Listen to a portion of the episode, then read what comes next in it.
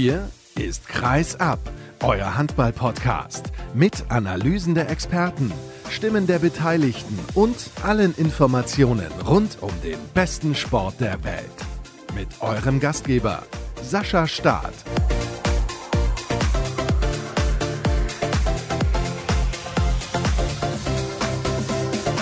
Tja, liebe Hörer, das war mal ordentlich Drama in den letzten Tagen in der Handballwelt. Nicht nur in der Handball-Bundesliga der Männer, da war ordentlich was los. Gestern herzlich willkommen erstmal zur nächsten Ausgabe von Kreisab. Schön, dass ihr eingeschaltet habt. Und ja, leider habe ich keinen Experten eingeladen zum Spiel THW Kiel gegen SC Magdeburg. Ich habe auch keinen Experten eingeladen zum Spiel der SG Flensburg-Handewitt gegen den TBV Lemgo-Lippe. Das tut mir sehr leid, aber ich habe eine Expertin eingeladen, die sich bei den Füchsen Berlin sehr gut auskennt und die Füchse Füchse haben zuletzt zwei Top-Spiele absolviert. Sie haben aber beide verloren und das besprechen wir in der heutigen Ausgabe unter anderem mit Caroline Paul vom Tagesspiegel. Schönen guten Morgen. Hallo Sascha. Ich freue mich, dass du mit dabei bist und kurze Informationen noch an die Hörer, was in der heutigen Ausgabe sonst noch ansteht. Ich habe es gesagt, es war gut was los in der Handballwelt, eben nicht nur in der Männerbundesliga, denn bei der Frauennationalmannschaft gab es zumindest zwei vorübergehende Rücktritte. Darüber spreche ich mit Benjamin Jakobs von der Handballwoche, denn das sorgte dann doch für Aufsehen und Diskussionen und wir beleuchten die Hintergründe und im Interview der Woche begrüße ich Jan Marco Fock. Er ist TV-Experte in Dänemark, ehemaliger Bundesligaspieler Spieler und außerdem noch Trainer. Also er hat ordentlich was zu erzählen. Und Mikkel Hansen, das ist natürlich auch eine Hammermeldung gewesen, kehrt zurück nach Dänemark. Er weiß, warum das überhaupt möglich ist. Caro, lass uns sprechen über die Füchse und zunächst über das Sportliche. Es gibt ja auch einige Personalien und das ist auch sehr, sehr interessant. Aber ich habe es gesagt, die Füchse haben beide Spiele verloren. Zunächst gegen Flensburg am Donnerstag. Kurzer Rückblick auf das Spiel, was ja schon ein paar Tage her ist. Warum die Pleite? Ja, eigentlich lässt sich das bei den ganzen Spielen zusammenfassen. Davor war ja das Erlangen-Spiel, was man auch verloren hat. Und die Füchse haben sich einfach zu viele Fehler im Angriff erlaubt. Und das darf man eben gerade gegen eine Mannschaft wie Flensburg nicht machen. Die bedanken sich und laufen dann konsequent die Gegenstöße. Aber das ist sowas, was sich bei den Füchsen jetzt in den letzten drei, vier Spielen leider wiederholt gezeigt hat, dass man eben vorne die Anspiele nicht passend spielt, dass man dann Deals riskiert, dass man zu viele technische Fehler macht und gleichzeitig aber auch in der Abwehr nicht konsequent genug ist, um dann auch Tore aus dem Positionsangriff zu verhindern. Und das resultierte dann leider dreimal hintereinander in der Bundesliga in der Niederlage. Ja, jetzt sind es drei Pleiten in Serie, das ist natürlich auch richtig. Und dieses Spiel gegen Flensburg, da hatte ich schon den Eindruck, dass die Füchse zumindest in Phasen ja ihre Grenzen kennengelernt haben. Ja, ich glaube, so kann man das sagen. Also es ist halt das, was man jetzt so sagen muss nach dieser Woche bis zu den Spitzenmannschaften fehlt eben doch noch das letzte Detail. Und das waren ja jetzt die ersten Spiele gegen Flensburg und gegen die Rhein-Neckar-Löwen, also die sogenannten Großen der Liga. Und da mussten wir jetzt, glaube ich, erkennen, dass das dafür eben noch nicht reicht. Überrascht dich das? Mm, mich überrascht die Art und Weise, wie sie gespielt haben. Weil wir hatten das am Anfang der Saison, da war es auch so, dass man sich zu viele Fehler geleistet hat und dann konnte man sagen, es lag noch am Timing dass die Spieler sich noch nicht so gut kannten und in der Vorbereitungszeit oder kurz danach geschrieben haben, das wäre so einer Mannschaft zu. Jetzt hätte ich gedacht, dass, also, dass das Team schon ein bisschen weiter ist. Aber es ist eben nicht so und deswegen gab es auch noch die Pleite gegen die Rhein-Neckar-Löwen und da ging es ja auch schon richtig schlecht los. 0 zu 6 stand es nach 5 Minuten, nee, andersrum. Nach 6 Minuten stand es 0 zu 5 und dann 1 zu 6 und so weiter und so fort. Und dann ist etwas passiert, das fand ich relativ erstaunlich. Die kommen ran, bis auf einen Treffer, also beziehungsweise ich glaube minus zwei stand aus Sicht der Füchse und dann gab es zweimal die Gelegenheit auf minus eins und sie verdaddeln es komplett und zur Pause führen die Löwen dann wieder souverän. Warum hat diese Mannschaft dann immer solche Phasen aktuell? Du, wenn ich das wüsste und ich glaube, das würde auch der Trainer gerne wissen, dann würde man das sehr gerne ändern. Ich glaube, der Grund, warum man gegen die Rhein-Neckar-Löwen ein bisschen rankommen konnte, war auch, dass die Mannheimer ein bisschen in ihrer Konsequenz nachgelassen haben. Die haben sich selbst ein paar Fehler geleistet, sind ein, zwei Mal an Dejan Milosavljev gescheitert und dadurch hatten die Füchse die Chance, selbst besser aufzuspielen. Als dann aber die Rhein-Neckar-Löwen wieder zu ihrer anfänglichen Stärke zurückgefunden haben, hatten die Füchse dann wieder Probleme, haben sich zu sehr unter Druck gesetzt gefühlt. Und dann ist das, glaube ich, auch alles ein bisschen so eine Kopfsache. Also es ist natürlich schwer, wenn du in so ein Spiel reingehst und dir erstmal sechs Fehlwürfe leistest und dadurch eben auch gleich mal 5-0 zurückliegst dann ist es eine wahnsinnige Leistung, sich zurückzukämpfen. Aber wenn du dann natürlich gleich wieder die Gegentore kriegst und merkst, dass es schwer wird, dann geht die Körperhaltung auch immer weiter nach unten. Also die Köpfe hängen, man leistet sich dann doch wieder mehr Fehler, weil man vielleicht auch zu viel nachdenkt. Und ja, was bei den Löwen dann ganz gut funktioniert hat, dass sie immer besser wurden, hat sich dann halt bei den Füchsen ins Gegenteil umgekehrt. Und da war dann keiner auch, der vielleicht einfach, ja, so ein bisschen das Heft in die Hand nimmt. Da haben sich dann alle auf allen Positionen zu viele leichte Fehler erlaubt. Das wollte ich nämlich gerade fragen. Fehlt dann vielleicht der eine Akteur, der die Qualität hat, als derjenige, der dann alles in die Hand nimmt? Ja, das ist natürlich dann immer einfach zu sagen und natürlich ist es super, wenn man so jemanden hat, wie zum Beispiel Flensburg einen Jim Gottfriedson hat, der dann einfach auch die Ruhe nicht verliert, weil er die Erfahrung hat. Bisher war es die Stärke der Füchse, dass man die Verantwortung auf vielen Schultern verteilen konnte. Und das war auch die Stärke, die man jetzt vor der WM hatte, wenn man viele Spiele hat, dass man trotzdem alle gleichmäßig spielen lässt und dass man einen ausgeglichenen Kader hat. Wenn es dann natürlich nicht gut läuft, braucht man so eine Person und die muss sich, glaube ich, noch ein bisschen rauskristallisieren aktuell. Lasse Andersson kann das nur schwer sein, weil er die falsche Position spielt? Mm, jein. Also ich finde, Lasse Andersson hat auch ein gutes Spiel gemacht. Er zeigt halt seine Torgefahr. Das ist wichtig, aber er ist nicht unbedingt der Spieler, der bei den Füchsen die Spielführung übernimmt und der dann da die Ruhe reinbringt. Da wäre dann vielleicht eher ein, Paul Drucks gefragt, dem zwar auch ein paar gute Aktionen gelungen sind, der aber auch drei Bälle, glaube waren, einfach mal nicht gefangen hat, wo dann einfach die, die Ruhe noch fehlt. Ich glaube, der muss erst auch noch ein bisschen wachsen in diese neue Rolle, die ihm in dieser Saison als Kapitän zugesprochen wurde. Also zwei Niederlagen jetzt gegen die SG Flensburg-Handewitt und gegen die Rhein-Neckar-Löwen. Das ist, glaube ich, aber auch in Ordnung. Was sehr ärgerlich ist, ist halt diese Pleite beim HCR lang. Das ist auf jeden Fall sehr ärgerlich. Damit fing das Ganze ja an, war aber auch noch eine Steigerung von dem Essen-Spiel, wo man auch schon zu viele Fehler hatte, wo Essen aber nicht die Qualität besaß, das auszunutzen. Dazu muss man vielleicht auch noch das European League-Spiel gegen Nîmes rechnen, wo man auch 34 Gleichstand eigentlich Punkt verfängt hat. Und da sieht man eben auch, also die, die Gegentore sind zahlreich aktuell. Da hapert es dann doch enorm. Und dann eben kommen noch die Fehler im Angriff dazu, die in leichten Gegenstoßtoren enden. Und da ist gerade überall so ein bisschen was fehlt. Und deswegen wurde ja auch jetzt von Füchse Seite gesagt, man muss da jetzt Konsequenzen ziehen, man muss mit den Spielern nochmal vielleicht ein bisschen härter ins Gericht ziehen, ein bisschen klarer kommunizieren, damit man an diesen Details halt arbeitet, weil das Talent da ist, aber die Umsetzung momentan eben nicht so ist, wie man sich das vorstellt. Du hast jetzt gerade schon das Unentschieden in der European League gegen Nîmes angesprochen. 34 Gegentore dort, 30 in Erlangen, 33 gegen Flensburg, jetzt nochmal 29 gegen die Rhein-Neckar-Löwen. Da waren es zur Pause ja auch sensationelle 18 Gegentreffer, also sensationell nicht aus Sicht der Füchse, aber insgesamt dann doch relativ viele und bemerkenswert, dass es 18 Gegentore nach 30 Minuten waren. Funktioniert die Abwehr nicht so gut oder funktionieren die Torhüter nicht so gut? Sowohl als auch. Also es ist ja immer ein Zusammenspiel zwischen Abwehr und Torhüter. Aber es ist natürlich schon zu sehen, dass die Abwehr nicht kompakt genug steht, dass da manchmal so der, der letzte Schritt, das Aushelfen, dass da noch dran gearbeitet werden kann. Und gleichzeitig muss man auch sagen, dass der Milosavljev gerade nicht sein bestes Spiel macht und dass dahinter mit Freddy Gens halt auch nicht ein äquivalenter Torhüter wartet. Und dass es vielleicht auch so eine Position ist, wo man in den nächsten Jahren vielleicht sich noch ein bisschen steigern muss in der Ausgeglichenheit der beiden Torhüter.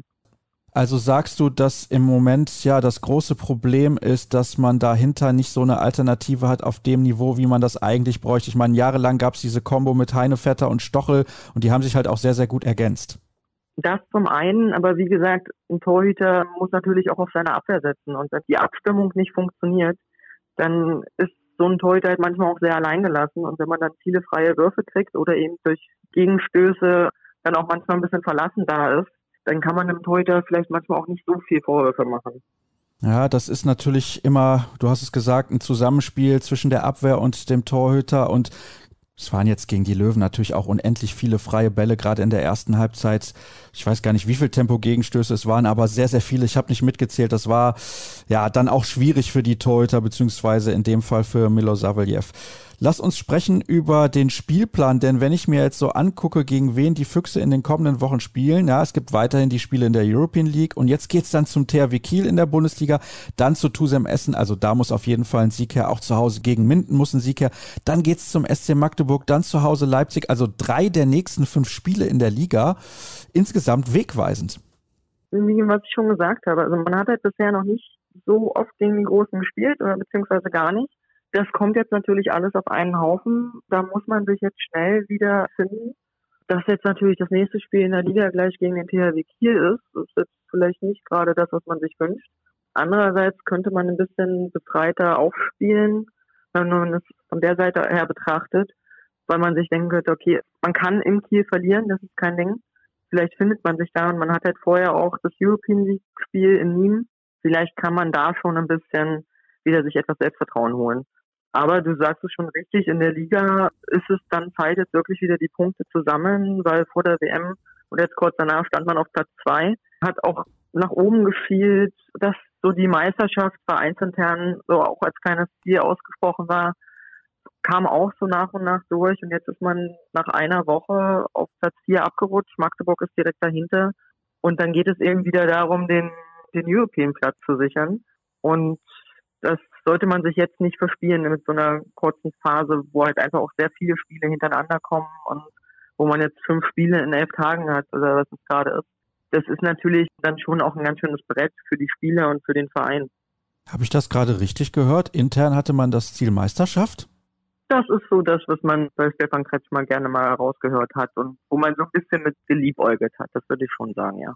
Ja, dann würde ich aber mal entgegenhalten, dass das in dieser Saison definitiv nichts mehr wird. Erstens, weil die Mannschaften aus Flensburg und Kiel dafür einfach viel zu gut sind. Man sieht ja jetzt auch schon den Punkteabstand zum Rest der Liga und das wird ein eindeutiger Zweikampf und ich glaube, die Füchse sind auch noch nicht so weit. Das würde eher dann noch ja, zwei, drei Jahre dauern, zumindest meiner Meinung nach. Ich glaube, am Ende kommen die Füchse auf Platz vier oder fünf ins Ziel. Das ist zumindest so mein Gefühl aktuell. Wer weiß, inwiefern sich die Rhein-Neckar-Löwen jetzt auch noch fangen nach ein paar schwächeren Leistungen. Jetzt gab es eben diesen Sieg in Berlin. Aber das spielt jetzt auch keine Rolle mehr. Wir sprechen nämlich über die Personalien. Ja, bitte, Caro. Nur um da noch was zu sagen. Also da hat sich Kretsche ja auch gestern dann nochmal zu geäußert und hat dann schon eindeutig gesagt, dass er Flensburg und Kiel momentan mit Abstand vorne an der Tabellenspitze sieht. Und dann gibt es ein paar Mannschaften seiner Meinung nach, die sich um Platz drei duellieren, zu denen er die Füchse momentan nicht zählt. Und er hatte eigentlich gehofft, dass er auf Augenhöhe die Füchse sehen kann mit den rhein löwen Und da musste man eben jetzt auch erkennen, dass das so nicht funktioniert. Und deswegen hat man sich da, glaube das Ganze auch jetzt nochmal neu justiert im Inneren und auch in der Außenwirkung. Und also das ist, das ist ihnen schon bewusst. Aber ich glaube auch, dass man sich bei den Füchsen gerne hohe Ziele setzt. Und das ist ja auch im Sport nichts Verkehrtes.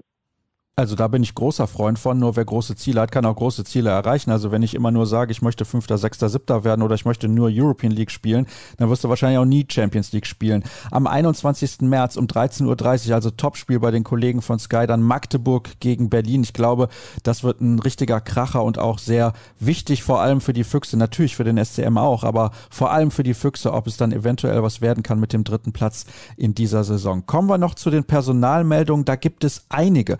Mich mich hat dann doch ein bisschen überrascht, dass man den Vertrag mit Heinz Lindberg nochmal um ein Jahr verlängert hat. Nicht, weil es sportlich nicht bringt, im Gegenteil. Er spielt natürlich eine herausragende Saison, aber ich hatte irgendwie im Sommer verstanden, er spielt jetzt sein letztes Jahr in Berlin. Von wem hattest du denn das so verstanden? also ich sag mal so, wenn man sich den Kader im Ganzen anguckt, dann ist jemand wie Hans Lindberg natürlich sehr wichtig. Weil du hast sehr viele junge Spieler und dann ist es doch sehr gut, jemanden da zu haben, wie er das ist, mit sehr viel Routine, der ja auch schon alles gewonnen hat, was man sich so vorstellen kann, der die Jungen dann auch so ein bisschen mit an die Hand nimmt und der jetzt auch quasi seinen Nachfolger weiter da auf der Position aufbaut. Also im Prinzip die perfekte Lösung. Johann Koch bleibt auch ein weiteres Jahr und Fabian Wiede hat verlängert bis 2026 und Paul Drucks bis 2025. Das sind natürlich die beiden Gesichter der Füchse Berlin, das ist gar keine Frage. Und es gibt noch drei Nachwuchsleute, die hochrutschen in den Profikader. Und gestern habe ich gesehen, dass Bob Hanning gesagt hat, das ist der beste Jahrgang seit langem, also ein richtiger Top-Jahrgang, der da hochkommt, unter anderem mit Nils Lichtlein, der ist, glaube ich, rechts außen, kannst mich gerne korrigieren. Rückraummitte. Rückraummitte, also ich bin heute richtig gut informiert, ist ja fantastisch. Ja, also das ist ja genau das Interessante jetzt. Also zum einen, dass Fabian Wiede und Paul Drucks verlängern, ist natürlich ein Statement für den Verein und das, was sie da durchgemacht haben. Und deswegen war es jetzt auch so was Besonderes, die drei Jungen danach zu holen. Und gerade mit Nils Lichtlein einen zu haben, der mit 14 nach Berlin gekommen ist und der sich da schon früh auch etabliert hat und auf der Rückraummitte auch einen guten Eindruck macht. Und der jetzt eben zusammen mit Fabian Wiede spielen kann, ebenfalls Linkshänder ist. Und die beiden da jetzt quasi so die aktuelle und die folgende Generation da zusammen abbilden. Ich habe übrigens Nils Lichtlein verwechselt mit Lukas Zerbe. Lukas Zerbe ist ja der Neffe von Volker Zerbe und spielt beim TBV Lemgo Lippe. Ja, das ist mit den Familienbanden sehr schwer. ja, manchmal kann das passieren. Genau, aber wir reden ja jetzt ne, nicht mit Abwehr verwandt, sondern mit Torhüter ist ja auch nicht, nicht so schlimm. So kann das mal laufen. Sei mir verziehen, hoffe ich zumindest. Caro, vielen Dank für deine Einschätzung rund um die Füchse Berlin und wir machen die erste Pause in der heutigen Ausgabe. Gleich geht's weiter.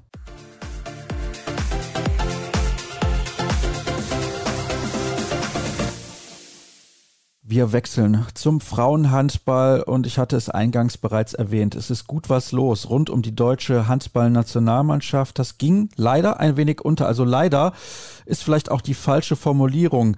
Aber wir müssen uns natürlich damit beschäftigen, denn die Spielführerin Kim Neitzner-Vitius ist zurückgetreten, zumindest für den Moment, und auch ihre Stellvertreterin Julia Behnke. Und das bespreche ich mit Benjamin Jakobs von der Handballwoche. Moin nach Hamburg. Moin, Sascha. Tja, also ich weiß nicht, wie hast du das eigentlich aufgenommen, diese Meldung? Ich glaube, im Fußball wäre es eine ganz, ganz große Nummer gewesen, auch bei der Männernationalmannschaft. Man stelle sich vor, Uwe Gensheimer würde sagen, ich trete zurück wegen Alfred Gislason. Da wäre ja die Hölle los. Ja, da hast du recht, Sascha. Es ging ja zwar durch die sozialen Medien und hier und da ist es auch bei den lokalen Zeitungen thematisiert worden, aber der riesige Aufschrei fand dann doch nur in den kleinen Communities und so statt ja, bei der Männernationalmannschaft wäre das schon ein ganz, ganz anderes Thema gewesen, was wahrscheinlich dann auch bei der einen oder anderen Tagesthemen, Tagesschau vielleicht erwähnt worden wäre. Wie hast du es denn wahrgenommen?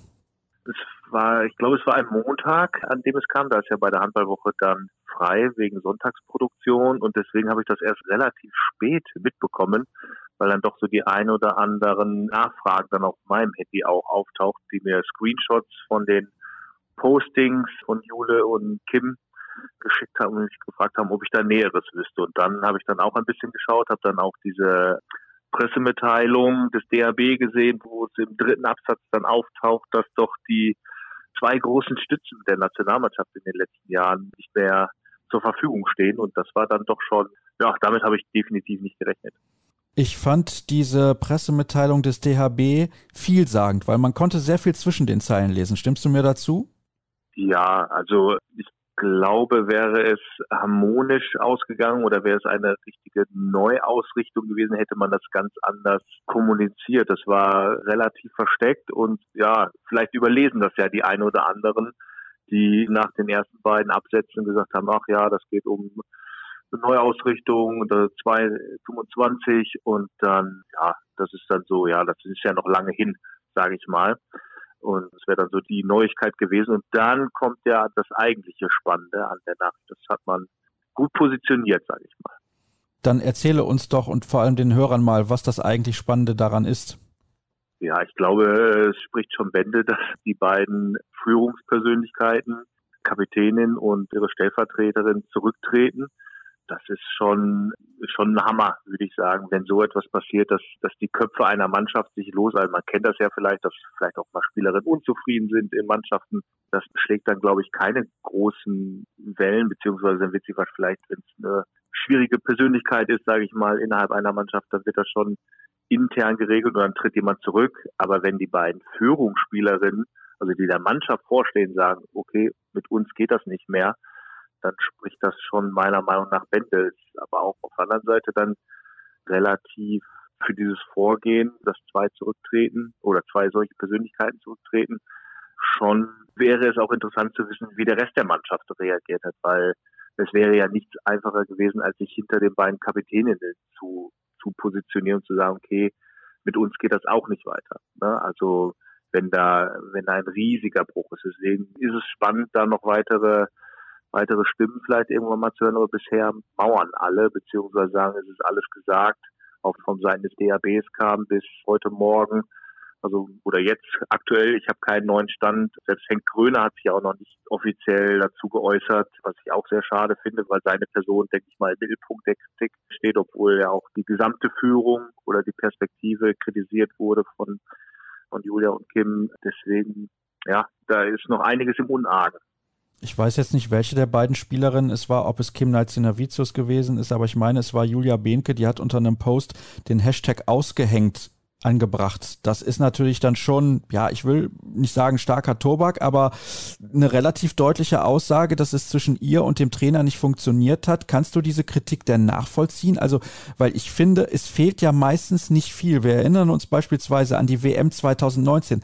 Klar, da ist die deutsche Mannschaft nur auf dem achten Platz gelandet, aber alle haben gesagt, eigentlich war es eine gute Entwicklung und es hat ja zwischendurch auch nur ein Treffer gefehlt, um das Halbfinale zu erreichen. Man hat den späteren Weltmeister die Niederlande geschlagen. Also das ist nicht so, dass diese Mannschaft kein Potenzial hätte und es ist auch nicht so, dass sie nicht regelmäßig dieses Potenzial zeigen würde. Es fehlen halt immer Kleinigkeiten und jetzt auch in Dänemark hätte man Kroatien geschlagen in diesem letzten Spiel, dann wäre man auch weitergekommen. Also man war ja bis zum Schluss in der Lage, aus eigener Kraft tatsächlich noch das Turnier sogar zu gewinnen, so verrückt das klingt. Ja, also das ist ja etwas, also du verfolgst die Frauen-Nationalmannschaft ja auch schon seit längerem. Das letzte Halbfinale war ja bei acht, meine ich, unter Armin Emrich noch. Es ist häufig das Potenzial da gewesen. Unter Heine Jensen war häufiger auch immer das Ziel Halbfinale ausgegeben. Da fand ich damals waren auch oft Verletzungen mit ein Grund. Aber die Nationalmannschaft hat bis auf wenige Ausnahmen mit zwei Vorrunden aus in den letzten Jahren ja häufiger das Potenzial angedeutet. Zum Beispiel auch Weltmeisterschaft in Brasilien war das, glaube ich, oder China.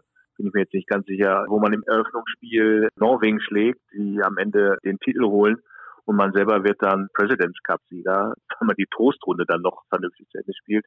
Also das Potenzial ist immer da oder auf jeden Fall vorhanden, wenn man jetzt, du hast gerade Kroatien gesagt, wenn man sieht, mit was für einem Kader die aufgetreten sind und was sie erreicht haben, muss man ganz klar sagen, dass das Potenzial in Deutschland bei den letzten Turnieren immer vorhanden war, um so eine Überraschung zu realisieren oder so ein insgeheim vielleicht gehegter Traum vom Halbfinale oder sogar einer Medaille, dass der nicht ganz unberechtigt ist. Aber man muss halt festhalten, im entscheidenden Moment fehlt halt immer, ja, Glück kann man da vielleicht auch nicht mehr sagen, wenn man so oft dahin kommt. Dann ist vielleicht auch so ein bisschen Unvermögen, fehlende Cleverness und ja, auch wahrscheinlich von Führung auf und neben dem Spielfeld. Und da muss man halt einmal gucken, was, was ist da in der Mannschaft, mangelt es da an Potenzial oder kommt halt zu wenig Unterstützung von der Bank. Und ja, wenn man so häufig in diesen entscheidenden Situationen steht oder sich bis dahin hinspielt und dann immer versagt, dann ja, dann ist das, denke ich, auch frustrierend. Ich sag's mal so, der Trainer wirft nicht die Fehlpässe. Nee, das stimmt. Also man kann nicht alles an der Person Henk Kroner festhalten oder an der, im Aufziehen natürlich, wenn die Stimmung schlecht ist. Also nicht, dass sie es ist, aber könnte man ja jetzt vielleicht auch mit der Philosophie oder so vielleicht vermuten. Also normalerweise, auch jetzt in Dänemark war es ja so, dass immer sehr positiv, zumindest offiziell aus der Mannschaft heraus gesagt wurde, die Stimmung ist gut, wir freuen uns alle. Wenn man das jetzt liest, ist es vielleicht doch nicht immer so alles eitler Sonnenschein. Aber klar, also der Trainer steht nicht auf dem Spielfeld. Der Kollege Björn Parzen, der geschätzte Kollege, hat auch mehrmal erzählt, dass Onestar immer ja wieder zum Welttrainer mit Frankreich ernannt worden ist und dann selber gesagt hat, ja, eigentlich machen das die Jungs selber. Ich muss nur irgendwann sagen, wann Schluss ist mit Fußball. Ne? Wir müssen jetzt mal trainieren. Und deswegen, also wenn eine Mannschaft gut drauf ist und so, dann muss man das vielleicht eher nur moderieren aber die, die Tore machen am Ende die Spielerinnen oder, oder die Fehler auf dem Spielfeld. Ne? Also, aber natürlich ist ein gutes Grundgefüge oder in entscheidenden Situationen Matchplan oder eine gute Grundlage der Kondition natürlich auch genauso entscheidend. Aber wenn du platt bist am Ende, dann, dann geht halt auch die Konzentration dann vielleicht weg und dann verschließt man wahrscheinlich eher mal einen Wurf, der eigentlich hundertprozentig drin sein ist. Hattest du denn das Gefühl, jetzt bei den letzten Turnieren, dass Henk Groner keinen Matchplan hatte? Ähm, also ich fand, Matchplan weiß ich jetzt nicht unbedingt. Manchmal denkt man auch, keine Ahnung, man ist ja immer Bundestrainer auf der Couch, ist es ja immer einfach. Man arbeitet ja dann auch nicht so mit den, mit den Spielerinnen jeden Tag oder so und hat natürlich immer bessere Ideen, besonders wenn es am Ende schiefgegangen ist. Ich finde manchmal fehlt ein bisschen Flexibilität in der, in der Deckungsweise. Ich weiß nicht, gegen dass man sich gegen Norwegen so aufgegeben hat, das ist natürlich auch irgendwie, dass man da nicht vielleicht irgendwie versucht hat, die Flucht nach vorne anzutreten oder mit einer Deckungsvariante versucht hat, irgendeinen Impuls zu setzen. Ja, aber ich glaube, das ist schwierig. Ich fand es halt eher irgendwie bezeichnend in Japan, als man eher so ein Hoch hatte und am Ende ging halt irgendwo die Luft aus. Und da habe ich irgendwie das Gefühl gehabt, dass die Mannschaft vom Kopf her nicht bereit war, so eine Situation zu kommen. Und nach so einer anstrengenden Vorrunde und auch Hauptrunde, dass man da am Ende einfach nicht vom Kopf her bereit war, diesen letzten Schritt zu gehen. Und es mit diesem, nennen wir es mal, Debakel gegen Schweden, mit dem man sich die letzten Hoffnungen auf die Olympischen Spiele ja verspielt hat, wäre vielleicht anders gewesen, wenn man da mental und auch von der Kraftsteuerung vielleicht anders agiert hätte. Aber hinterher ist man da immer schlauer, muss man auch sagen. Für uns ist es natürlich jetzt relativ einfach, alles zu kritisieren. Was jedoch auch stutzig macht, ist, dass ja bereits vor einem Jahr Heike Horstmann zurückgetreten ist, die als Co-Trainerin im Stab von Herrn Groner mit dabei gewesen ist. Und jetzt halt diese Rücktritte. Also da sehe ich schon einen Zusammenhang. Ja, also Heike Horstmann hat ja auch nicht viel gesagt, aber wenn man das mit den Postings der beiden Spielerinnen vergleicht, dann sind da schon Parallelen. Also Heiko Rossmann hat das Führungsteam beziehungsweise die die Arbeit damit kritisiert und hat gesagt, dass sie damit nicht auf einer Wellenlänge war und da deswegen sich zurückzieht. Und sie hat ja auch dann Richtung Mannschaft gesagt, dass diese junge Mannschaft hoffentlich erfolgreich ist mit einem funktionierenden Führungsteam. Das lässt ja auch schon tief blicken und ja, Julia und Kim haben ja auch Strategie, Philosophie bemängelt. Also das passt schon, beziehungsweise das deckt sich schon. Also es kommt wahrscheinlich dann nicht von ungefähr, wenn es einmal von Spielerseite und einmal von einem ehemaligen Mitglied des Betreuer- oder Trainerstabs ähnliche Vorwürfe gibt. Es wäre natürlich schon interessant, wenn sich die Beteiligten auch mal äußern würden. Also ich finde das ja ein bisschen schade und vielleicht sogar auch bezeichnend für den Stellenwert des Frauenhandballs in Deutschland, dass im Prinzip niemand jetzt was dazu sagt. Okay, es gab diese Äußerung in den sozialen Medien, aber da kann man dann auch nicht nochmal nachfragen. Das ist natürlich das Problem. Und der Bundestrainer hat jetzt auch nichts gesagt. Dessen Vertrag läuft ja noch bis Ende des Jahres. Wir haben im Dezember eine Weltmeisterschaft, die auf dem Programm steht in Spanien. Glaubst du, Henk Groner wird im Januar 2022 noch Bundestrainer sein? Ich glaube, viel hängt von der, von der Weltmeisterschaft ab. Also der Druck ist, glaube ich, du hast es gerade gesagt, also wäre das gleiche ja passiert bei den Männern oder im Fußball, dann wäre diese Blockade, glaube ich, nicht aufrecht zu halten gewesen, beziehungsweise wäre, glaube ich, der Druck von den Medien so groß gewesen, dass man schon gezwungen worden wäre, sich nochmal zu erklären. Das ist, da kann man sagen, ist ganz gut, dass im Handball dann vielleicht schneller die Wogen wieder geglättet sind. Nichtsdestotrotz, wir haben im April haben wir die Qualifikation. Also man muss ja erstmal Spanien erreichen. Und wenn es dann wieder zum gleichen Punkt kommt, dass man mit einer guten Chance auf vielleicht das Halbfinale oder ja, vielleicht sogar auch nach einer schlechten Gruppenphase eine Chancenlosigkeit in der Hauptrunde sieht, dann wird man sich wahrscheinlich trotzdem beim DRB die Frage stellen müssen, ob es dann doch mit Henk Brunner bis zur Heim-WM mit den Niederlanden 2025 reicht oder ob das dann doch der richtige Weg ist. Also man hat ja auch bei Jakob Westergaard auch relativ schnell gemerkt, so als die Erfolge nicht da waren, okay, man cuttet schnell, wenn die Fernziele in Gefahr sein sollten. Also wenn man sagt, okay, 21 sind vier Jahre, lieber jetzt einen Neuanfang. Aber ich denke mal, außer die WM-Qualifikation misslingt, dürfte die Entscheidung auch erst im Dezember oder Januar fallen, wenn auch der Vertrag ausgelaufen ist. Also eine, naja, wenn man es so nimmt, eine bessere Möglichkeit, um dann sich neu zu orientieren nach so einem Turnier, wenn der Vertrag des Bundestrainers eh ausläuft, gibt es ja so in dem Sinne ja auch nicht. Ich kann mir nicht vorstellen, dass wie vor der WM in Japan der Vertrag vorzeitig vor dem Turnier verlängert wird. Das glaube ich nicht. Du meinst Spanien? Ah, Entschuldigung, Spanien. Ja. Alles klar, ich hatte gedacht, ich habe da wieder was verwechselt. Das hatten wir ja heute in der Sendung schon mal, aber dann hätten wir das geklärt. Wir haben jetzt noch nicht darüber gesprochen, wie groß der sportliche Verlust eigentlich ist. Bei Julia Behnke würde ich schon sagen, die ist zumindest auf internationalem Top-Niveau unterwegs, vielleicht nicht absolute Weltklasse, aber sie hat sich ja jetzt auch mit ihren Wechseln im Ausland, also erstmal nach Rostov, nach Russland und dann nach Ungarn dazu entschieden, auch eben diesen Schritt erstmal zu wagen und in ihrer Entwicklung noch weiter nach vorne zu kommen. Ich finde schon, dass sie da auch wichtige Schritte gemacht hat und das ist ein Verlust. Bei Kim Nalcinavicius würde ich sagen, die letzten Turniere vor allem offensiv waren nicht das, was ihr Potenzial eigentlich hergibt. Sie wirkte jetzt auch zuletzt im Trikot von Bietigheim dann danach irgendwie wie befreit nach dieser Meldung. Also das ist ja auch sehr, sehr interessant.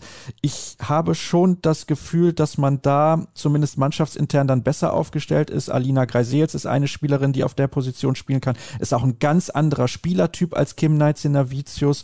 Und am Kreis sieht es dann dann schon ein bisschen dünner aus. Was sagst du?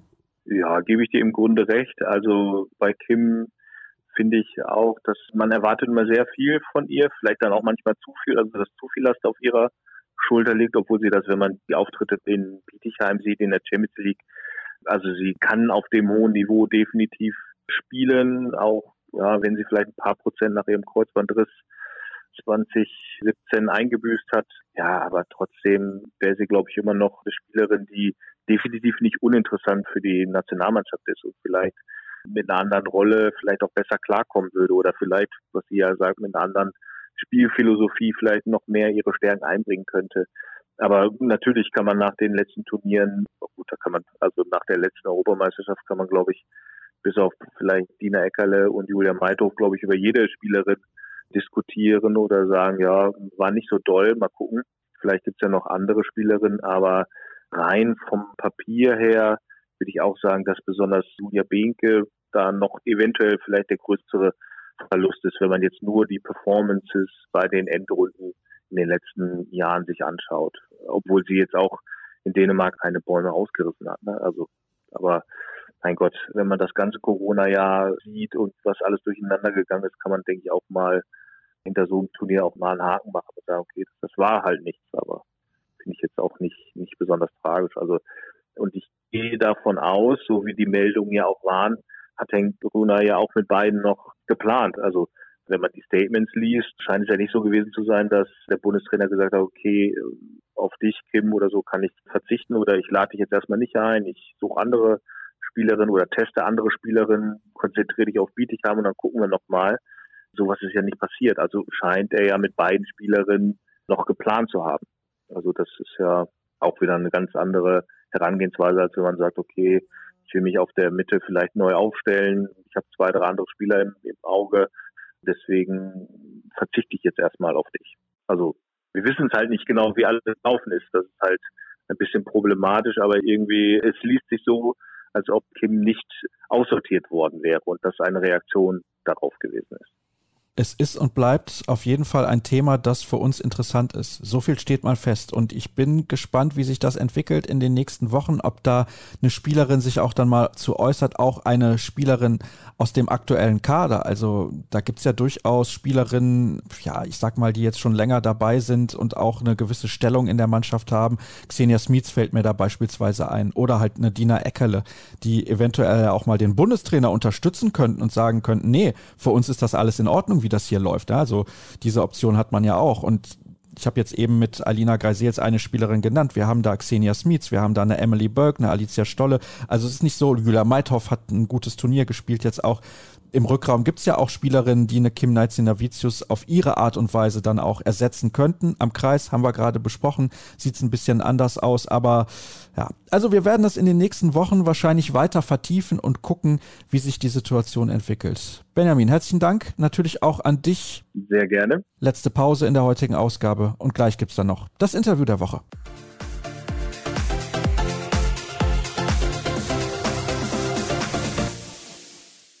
Wir kommen zum Interview der Woche bei Kreisab und es geht mal wieder ins Ausland, dieses Mal nach Dänemark. Ich begrüße jemanden, der viele Jahre in Deutschland unterwegs gewesen ist und ich bin schon sehr gespannt, was er uns zu erzählen hat. Jan Marco Fock ist in der Leitung. Ich grüße dich, hallo. Ja, vielen Dank. Ich freue mich, mit zu sein. Das Interessante ist ja, du bist nicht nur Trainer, sondern du bist auch TV-Experte und es gibt ein aktuelles Thema, über das wir sprechen müssen. Mikkel Hansen kehrt zurück in seine Heimat, in deine Heimat auch. Aber erzähle uns zunächst doch mal, was machst du denn als Trainer in Dänemark momentan? Ja, also momentan äh, bin ich eigentlich aufgehört, mit Trainer zu sein. Das ist eigentlich ganz von, von neuestem Stand, weil ich wechsle wahrscheinlich einen Job, aber dafür kann ich nicht so viel äh, erzählen momentan. Aber ich kann viel über, über Mikkel Hansen erzählen, wenn du Lust hast. Und natürlich auch bei meinen Aufgaben als CV-Experte auf CV3. Da haben wir unter anderem der Bundesliga. Also es freut mich immer wieder, deutsche Handball zu sehen. Und ja, da gibt es eigentlich so viele gute Spieler. Das ist immer sehr interessant. Und wir haben natürlich auch Champions League bei CV3.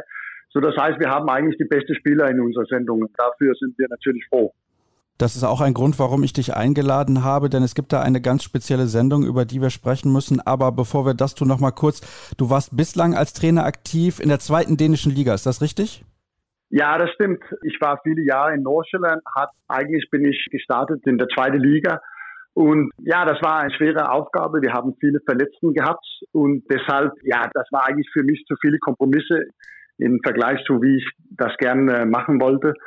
Und deshalb bin ich eigentlich neulich aufgehört und bin eigentlich Gespräch in einen neuen Job, die passt mich besser.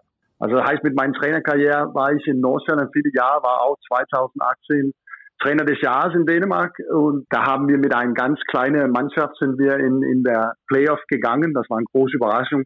Viele hatten uns als Absteiger und dann war ich da sechs Jahre und ich bin getrennt und bin Familienvater und deshalb konnte ich nicht nach Jylland umziehen, wo die meisten besten Vereine in Dänemark ist.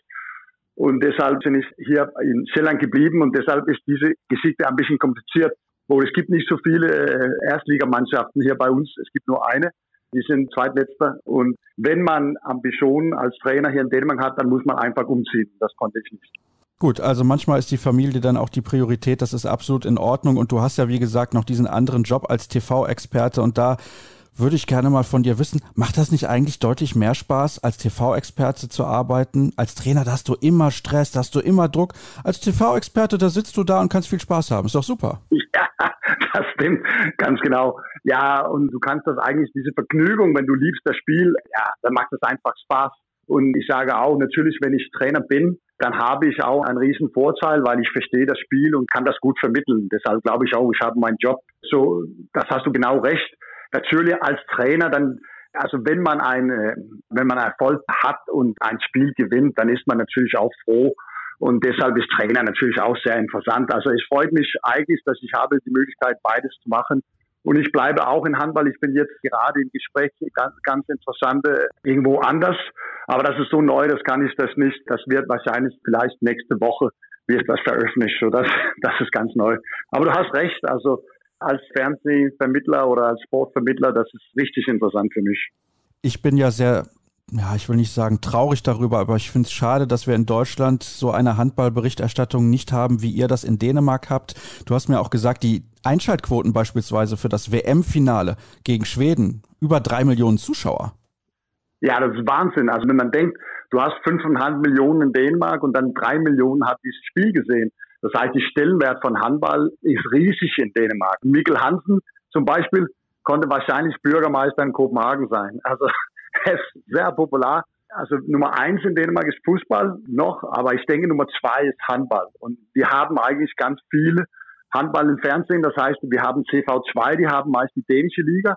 Und da haben wir dänische Radio hat auch Handballspiele und dann haben wir CV3, das sind wir, aber wir haben der Bundesliga und wir haben diese Champions League. Und das heißt, wir haben eigentlich gute Zahlen, auch wenn Wetzlar spielt gegen Stuttgart. Das heißt, auch wenn keine Dänen da sind, dann sind Leute, die sind eigentlich verrückt mit Handball hier in Dänemark. Das ist sehr, sehr interessant. Wie viele Spiele pro Woche aus der Bundesliga kann man bei euch denn sehen? Das ist sehr verschieden, aber wir haben zum Beispiel live im Fernsehen haben wir vielleicht zwei, drei, vier. Aber dann haben wir auch Viaplay, das heißt, da kannst du einschalten und da hast du vielleicht noch mehr, hast du vielleicht zehn, zwölf. Das ist so ein bisschen unterschiedlich, aber die großen Spiele zum Beispiel haben wir ganz oft. Und nebenan, dann haben wir, da haben wir natürlich Champions League. Und ich glaube, auf unserer Station haben wir ungefähr 800 Spiele. Und das ist auch mit Frauenhandball pro Saison. So, das ist ganz viel. Nicht alle wird kommentiert, aber äh, wir haben also ganz viele, auch von der Bundesliga natürlich. Ja, Frauenhandball ist in Dänemark natürlich auch extrem populär. Die Nationalmannschaft hat früher mit Anja Andersen damals noch, ist es ein bisschen länger her, viele Titel ja. gewonnen und deswegen auch die Liga damals sehr, sehr gut gewesen. Wir erinnern uns alle daran. Aber worauf ich eigentlich hinaus wollte, das war das Thema, was diese Sendung angeht. Also ihr habt eine Sendung, die heißt Handball-Logen so sage ich das jetzt mal, also spreche es zumindest aus. Das ist im Prinzip ein Handball-Talk und ihr macht da ganz verrückte Sachen. Ich habe auch gesehen, da steht ein rosa Sparschwein auf dem Tisch. Vielleicht kannst du mal erklären, wozu ist dieses Sparschwein gut? Was macht ihr damit? Ja, also wir machen das einfach so, wenn, das heißt, auf Dänisch ist das Semai, also dass wenn wir haben irgendetwas gemacht, was anderen finden doof. Wir haben zum Beispiel, hat der Trainer Dalmose, ist auch dabei, die haben ein Spiel gewonnen und dann hat er mit so eine Feuerwehrhelm, also Mütze, wie man sagt, ich kann das nicht, dieser, ist in Kabine gekommen und dann haben die alle gefeiert und das war viel Bier dabei und das war eine verrückte Szene eigentlich in diese Kabine da, wo er ist reingekommen, als die waren fast Weltmeister, die haben einfach ein Spiel in, in die italienische Liga gewonnen und haben da dieses Feuerwehrhelmet an und haben ja alle gelacht. Und wenn man sowas macht, dann muss man ein bisschen Geld in dieses Sparschwein geben. Das heißt, man hat zum Beispiel ein Bild auf Instagram, wo mich sehen, ja, das kostet das. Oder man sagt irgendetwas Doofes, ja, dann muss man einfach Geld in die Sparschwein geben. Also ihr nehmt das alle ein bisschen mit Humor und das ist auch ein bisschen lustig. Das ist ja auch ganz wichtig, dass man nicht alles zu ernst nimmt. Und ihr habt da auch einen Preis für gewonnen. Ja, wir, also das war eine große Überraschung für uns. Also wir haben diesen CV-Preis gewonnen. Das ist eigentlich das Größte, was du gewinnen kannst in Dänemark. Das ist von alle Kanälen. Das heißt nicht vor CV3. Das ist auch dänische Radio, CV2. Und das ist der beste Sportprogramm des Jahres. Das heißt auch Fußball, NFL, Golf, Basketball, Volleyball, alles ist mit dabei. Und, und wir haben eigentlich mit diesem kleinen Programm diesen CB-Preis gewonnen. Das war, das war eine riesen Überraschung für uns. Aber wir sind natürlich froh, dass die Leute das einen hohen Stellenwert gibt, weil ja, wir haben einfach, also wie gesagt, wir haben sehr viel Spaß, es ist viel Dynamik, wir haben eigentlich ganz selten die gleiche Meinung, deshalb wird das auch ganz gut. Und dann haben wir diese ernsthaftes Themen auch, wo wir wirklich über Handball sprechen und da sind auch Fachmänner dabei. Das heißt, Bolsen kennt viele. Dalmose ist Trainer in Dänemark und hat auch dänische Meister und EHF Cup gewonnen. Ich war natürlich Trainer des Jahres in Dänemark und war auch selber viel Nationalmannschaft gespielt, viele Jahre in der Bundesliga. Und wir haben auch Frauen dabei, Trainer Jensen auch früher Nationalspielerin. So, das heißt eigentlich, wir sind eigentlich viel Ahnung über Handball und da haben wir natürlich auch viel Spaß dabei. Und das denke ich, das merkt man in dieser Sendung. Das würde ich mir so sehr auch für Deutschland wünschen. Aber naja, vielleicht dauert es noch ein paar Jahre und dann haben wir sowas auch. Ich kann auch ein kleines Beispiel geben. Also wir haben zum Beispiel über, über Schweden gesprochen. Also das war für uns alle eine riesen Überraschung. Wir sind ins Finale gegangen und deshalb haben wir natürlich viel über die Mannschaft und haben wir auch über Glenn Solberg gesprochen natürlich, weil das auch für ihn war ein Riesenerfolg, Schweden in diese Finale zu geben. Und dann hat Bolson plötzlich eine, eine geschickt, dass er als Jung Fahrräder gestohlen hat oder ein Mofa. Und das, das passt gar nicht zusammen, diese ruhige Typ, dass er ist. So, das heißt, dass wir haben eigentlich dieses seriöse, was er hat gemacht und wie das ist gegangen in der Weltmeisterschaft. Und dann kommen diese kleine verrückte Geschichten dabei auch. Oder er kennt ihn auch, er hat zusammen mit ihm gespielt und solche Dinge. So, so das ist sowas, das wir machen in diese Handballlogen. Ja, ich bin ein bisschen neidisch, muss ich ganz ehrlich sagen. Es wäre toll, wäre wirklich toll, wenn wir das in Deutschland auch hätten. Aber gut, so ist es halt. Ich habe es gerade gesagt, vielleicht in ein paar Jahren haben wir das auch. Und das letzte Thema, über das wir sprechen. Du hast ja eben Mikkel Hansen schon genannt, dass er Bürgermeister werden könnte in Kopenhagen. Aber nicht nur das, vielleicht wird er demnächst ja auch Bürgermeister in Aalborg. Wir wissen es nicht. Das war natürlich die Meldung im Handball in den letzten Tagen. Mikkel Hansen kehrt nach Dänemark zurück. Ein Jahr bleibt er noch in Paris und dann ist er wieder in Dänemark unterwegs. Erkläre mir mal oder besser gesagt uns allen, woher kommt eigentlich das Geld? Ja, das ist eigentlich Wahnsinn. Also erstens, er muss ein Jahr in Paris bleiben, weil er muss mindestens zehn Jahre im Ausland sein. Weil dann kann er zurück nach Dänemark und dann haben wir so eine Regelung, wo er kann Forschersteuer zahlen. Das heißt, in Dänemark zahlen wir sehr viel Steuer. Das wäre nicht möglich ohne. Aber wenn er zehn Jahre in Deutschland wäre, genauso wie Mordnosen. Mordnosen hat riesen Erfolg in Dänemark, sagen, bei GOG. Und jetzt sitzt Mikkel Hansen, das heißt, er kommt zurück aus Dänemark und dann hat man so einen Sondersatz für ihn. Er kann als Forscher arbeiten, das heißt Forschersteuer, deshalb zahlen ein bisschen weniger Steuer. Und deshalb ist das ein bisschen möglich, weil man muss natürlich sehen, so, dass Mikkel ist gerade Weltmeister geworden, als bester Spieler in der Weltmeisterschaft und spielt momentan sehr stark für Paris Saint-Germain. So deshalb normalerweise kann ein dänischer Verein unmöglich sein Gehalt zahlen. Aber das gibt anderen Dingen. Deshalb ist er nach Dänemark gewechselt. Erstens glaube ich, er hat noch sportliche Ambitionen und Olborg ist eine Mannschaft, die haben, ich denke, ihr kennt Olborg in Deutschland, die haben letztes Jahr Flensburg geschlagen.